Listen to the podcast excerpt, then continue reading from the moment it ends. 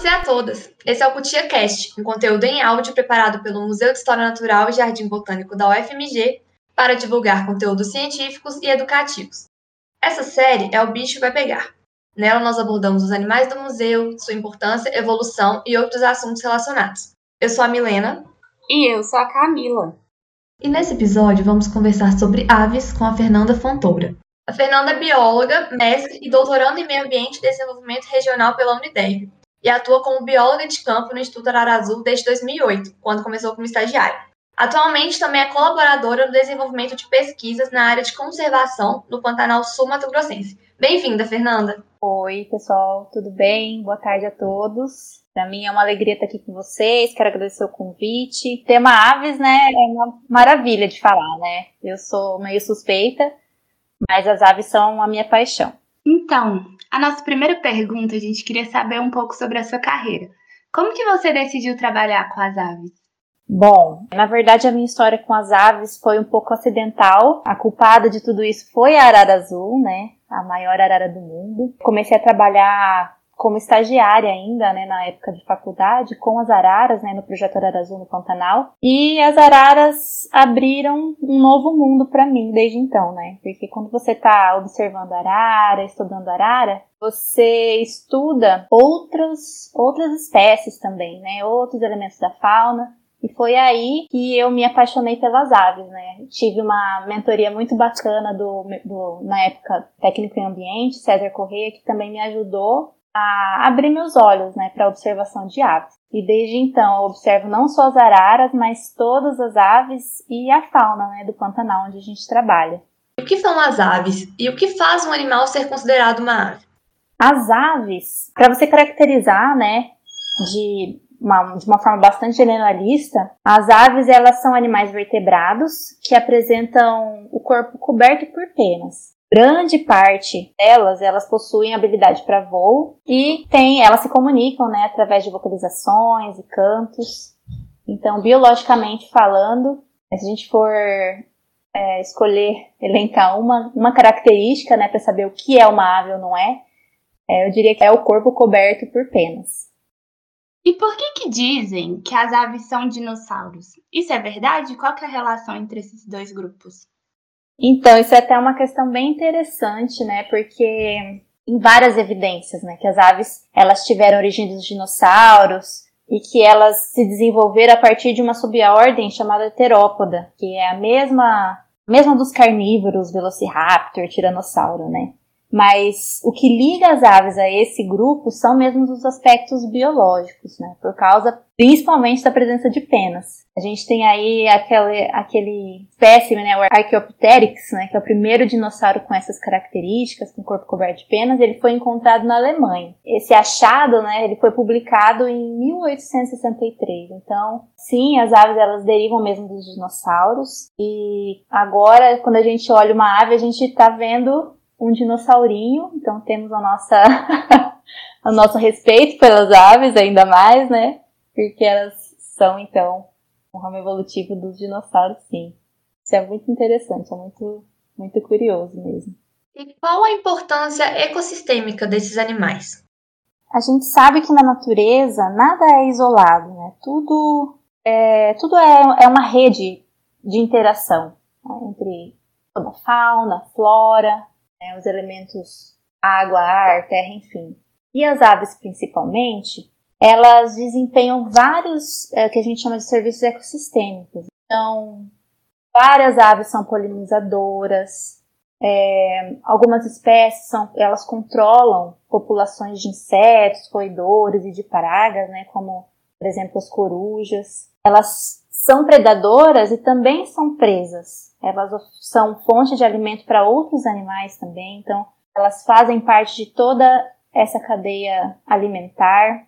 E também muitas espécies são dispersoras de sementes. E eu falo aqui, né, eu uso, vou usar muito esse exemplo, que é o exemplo da arara azul, que é a espécie que eu trabalho, que recentemente saiu um artigo sobre o papel das grandes araras na dispersão de frutos a longas distâncias. Né? Então, mesmo que outros animais dispersem frutos de jacuri, né, no caso que é o principal alimento da arara azul no Pantanal, mesmo que eles dispersem esses frutos a pequenas distâncias, essas araras elas levam esses frutos longe da planta mãe, né? Então você tem a possibilidade dessa, desse fruto germinar em outras áreas mais longe. Né? Então você tem essa possibilidade de aumentar é, o número de indivíduos de plantas que elas comem em outras regiões. Isso é muito importante, né? Porque principalmente na questão de dispersão, as plantas elas não alimentam só uma espécie, né? Geralmente várias espécies é, se beneficiam desses frutos, tanto aves como outros animais. Que interessante. Outra pergunta que a gente tem para fazer é que as aves elas são bem famosas, chamam bastante atenção pela sua vocalização, né? Elas têm cantos lindíssimos. E a gente queria saber como que funciona a comunicação desses animais. Então, realmente, eu concordo com você. Tem muita ave que canta lindo, lindo, lindo, né? Aves comuns, inclusive, que tem um canto muito, muito bacana.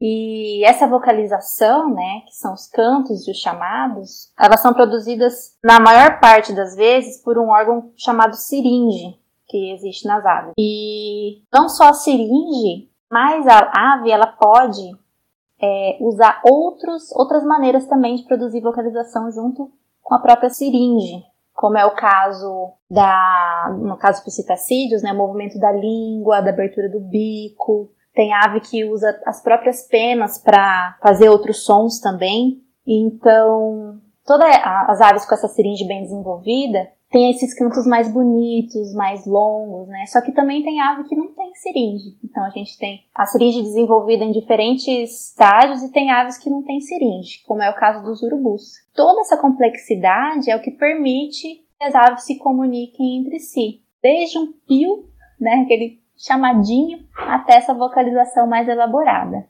E uma espécie pode ter um repertório bem, bem vasto aí de cantos, né? A espécie ela pode vocalizar para atrair o parceiro, durante a reprodução, ter uma, um tipo de canto diferente. A vocalização de defesa também é bem diferente. Com isso, né, elas utilizam a vocalização para vários fins. E toda ave tem uma vocalização? Todas as espécies?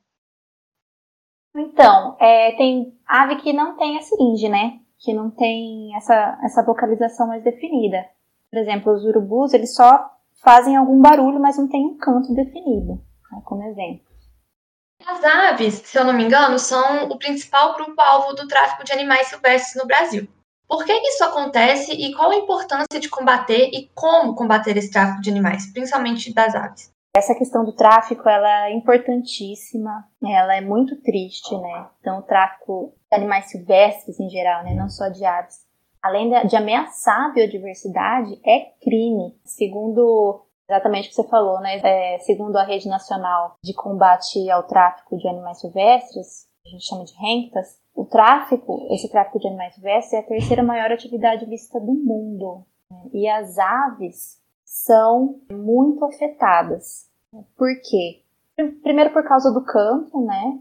Principalmente os passeriformes, que tem essa, esses cantos bonitos.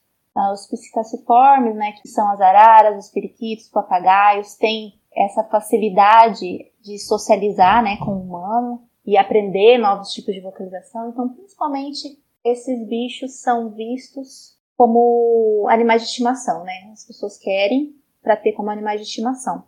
E vou citar novamente o exemplo da arara azul. O tráfico foi uma das causas de ter colocado a espécie é, em risco de extinção.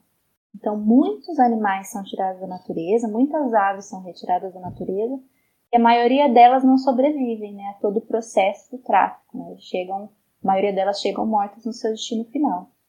E por isso que a gente fala, né?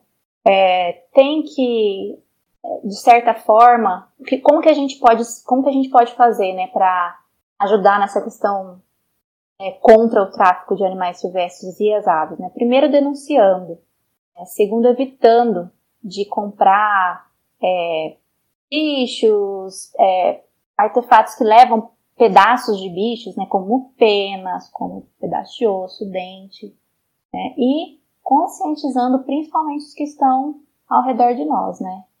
Porque retirando esses bichos da natureza, a gente acaba causando um desequilíbrio no ambiente e que e como a gente faz parte do ambiente, né? Nós estamos todo mundo vivendo com as outras espécies, mais, os mais afetados negativamente somos nós mesmos. Essa situação é toda muito triste, né, Fernanda? E aí, como a Milena disse, as aves são o principal grupo que sofre essa ameaça de tráfico e várias outras pressões. Então, a gente queria abrir um espaço para divulgar é, a importância dos projetos que ajudam na conservação das aves, né? Você, como atuante no Instituto Arara Azul, queria que você falasse mais sobre o projeto e outros projetos que você conhece, se você quiser divulgar. Ah, sim. Então, o projeto Arara Azul começou há 30 anos atrás, né, com a bióloga Neiva Guedes, que hoje ela é presidente do Instituto Arara Azul. Desde o começo, ela vem trabalhando com as araras azuis no Pantanal, principalmente. Hoje a gente já trabalha com as araras azuis do Pantanal e Cerrado, pesquisando não só as araras azuis, mas toda a biodiversidade, né? Como a gente conversou no começo, tudo é uma rede, tudo está interligado. Então, quando a gente conserva arara azul, a gente está conservando todo o meio ambiente, tanto os animais como as plantas, né? E os recursos que estão ali. Tem vários outros, outros projetos bacanas do Brasil. Eu acho que, que o Brasil é uma referência em projetos de conservação. Temos o projeto Papagaio Verdadeiro, né, da, da Neutrópica, da Glaucia Seixas também, que trabalha com essa espécie que é super, que tem uma pressão muito grande, né, do tráfico apesar dela não ser considerada ameaçada, mas é a pressão é muito grande. Uh, a gente tem outro projeto aqui do Instituto Arara Azul também que chama Projeto Aves Urbanas Araras na Cidade, que monitora as araras aqui na cidade de Campo Grande, Mato Grosso do Sul, onde elas se reproduzem no meio da cidade. Então, inclusive a arara canindé, que é a espécie foco desse estudo, é a ave símbolo da cidade, né? Então, entre esses tem vários outros outros projetos. Né? A gente tem uma página nas redes sociais, tanto no Facebook como no Instagram, que chama é, arroba Instituto Oficial e quem quiser saber um pouco mais né, do trabalho e de outros projetos pode estar acessando aí e olhando as publicações que são muito bacanas também. A gente vai começar um quadro que são as perguntas dos ouvintes. E a primeira delas é como algumas aves conseguem voar mesmo tendo asas tão pequenas? Então, geralmente essas aves de asas pequenas têm o corpo pequeno, né? Então é uma coisa mais de leis da física aí e aerodinâmica das, da própria ave. Né? Geralmente as que têm asas pequenas têm o corpo pequeno que possibilita esse voo. E toda ave é capaz de voar? Não, não são todas as aves não que voam. A gente tem uma pequena parcela de ave que não voa por condições físicas, né? Que adaptações também que impedem essas aves de voar. Por exemplo, a ema, o avestruz não voa, o pinguim também não voa. A gente tem um papagaio, um macacapo, endêmico da Nova Zelândia. Ele é muito grande, ele pesa até 3 quilos, então ele é muito gordinho, ele não consegue voar. Mas todas essas aves que não voam são é, adaptadas mesmo para não voar. Eu acho o pinguim muito doido, porque ele não tem adaptação para voar, mas ele é super adaptado pro nado, né? Isso, o pinguim. Na verdade, as asas dele funcionam mais como nadadeira do que própria asa, né? É muito, muito interessante. Eles são excelentes nadadores. E ainda sobre voo, é verdade que as corujas voam sem fazer barulho? E como que isso funciona? Isso, a coruja voa assim, sem fazer barulho. E é muito interessante, porque tem até um estudo né, de, de um cientista chamado Thomas Bachmann, que ele estudou por que, que as corujas não têm, não fazem esse barulhão quando voam, né? Diferente de uma, de uma pomba ou de até outra ave de rapina. Então, ele viu. Quando ele estudou a aerodinâmica dessa, coru, dessa coruja, né, que é a coruja chama coruja das torres, né, que a gente chama aqui de suindara, as asas dessa coruja é bem maior e mais arqueada do que a do pombo lá, que ele também que também estava no estudo. E que isso possibilitava a essas aves uma sustentação muito maior a baixas velocidades. E além disso, as penas nas asas das corujas quase não provocam atrito. Também contribui para um, um, voo mais silencioso. Né? Também Na própria pena da coruja tem várias diferenças estruturais. Né? A superfície da pena é macia, igual um veludo. E isso, essa, esse rearranjo dessas penas, né, esse tipo de pena, faz com que essa superfície melhore a aderência da corrente aérea, que também diminui o barulho delas em voo. É sensacional. E a coruja é um, é um a maioria das corujas, né, são noturnas, então elas precisam dessa de ser, serem silenciosas para conseguir também ouvir e caçar a presa, né? Outra pergunta: quantos anos mais ou menos vive uma ave? Olha, eu vou pegar como exemplo, a gente tem, na verdade, isso varia muito de espécie para espécie, né? Mas eu vou pegar como exemplo a própria arara azul, que a gente tem é, registros, ela vive até um pouco mais de 30 anos na natureza e mais de 50 anos em cativeiro. Então, lembrando que as condições que essa ave está é, também vai dizer quanto que ela vive. Por exemplo, na natureza, ela tem um gasto energético muito maior, tem predadores. Já em cativeiro, você tem todas as condições controladas, então tem, não tem predadores, né? Ela não precisa se preocupar com comida, porque teoricamente o tratador dá comida para ela todos os dias e por isso vive mais. Mas com certeza essas aves são bem mais felizes vivendo na natureza, soltas, né? Sabe a ave mais rara do mundo, mais difícil de ser encontrada, que tem em menor número? Olha, tem algumas espécies que estão que têm as suas populações, né, muito, muito, muito reduzidas, que são aquelas espécies que têm, que têm algum grau de ameaça. Mas um exemplo que a gente pode dar é, atualmente é o da ararinha azul, né, Cenopsitis pix, que ela é considerada extinta da natureza, né? A gente já não tem mais indivíduos dela na natureza. Porém, em cativeiro, existem mais ou menos uns 30 a 40 indivíduos. Né? Então, ou seja, essas, essa espécie só existe em cativeiro. Inclusive, tem um projeto né, de reintrodução dessa, dessa espécie na Bahia. Mas, assim, são várias. Isso, a Spix, na verdade, é só um exemplo. Inclusive, ela foi, é, foi usada para fazer aquele filme Rio, né, do Carlos Saldanha. Então, a, a espécie do filme é a Sinopsis pix, que não existe mais na natureza, mas a gente só tem em cativeiro. Como a Spix, a gente tem várias outras aves, né, que têm sua população bem reduzida. E uma outra pergunta que eu particularmente achei demais é por que, que a gente consome mais ovo da galinha do que de outras espécies de aves? Então, essa pergunta é muito boa mesmo, ela é ótima. Pois é, a galinha, ela é uma espécie que ela é recordista em botar ovos. Então, ela pode botar até 250 para mais ovos por ano. Por causa dessa produtividade, é, que a gente come mais ovo de galinha, né?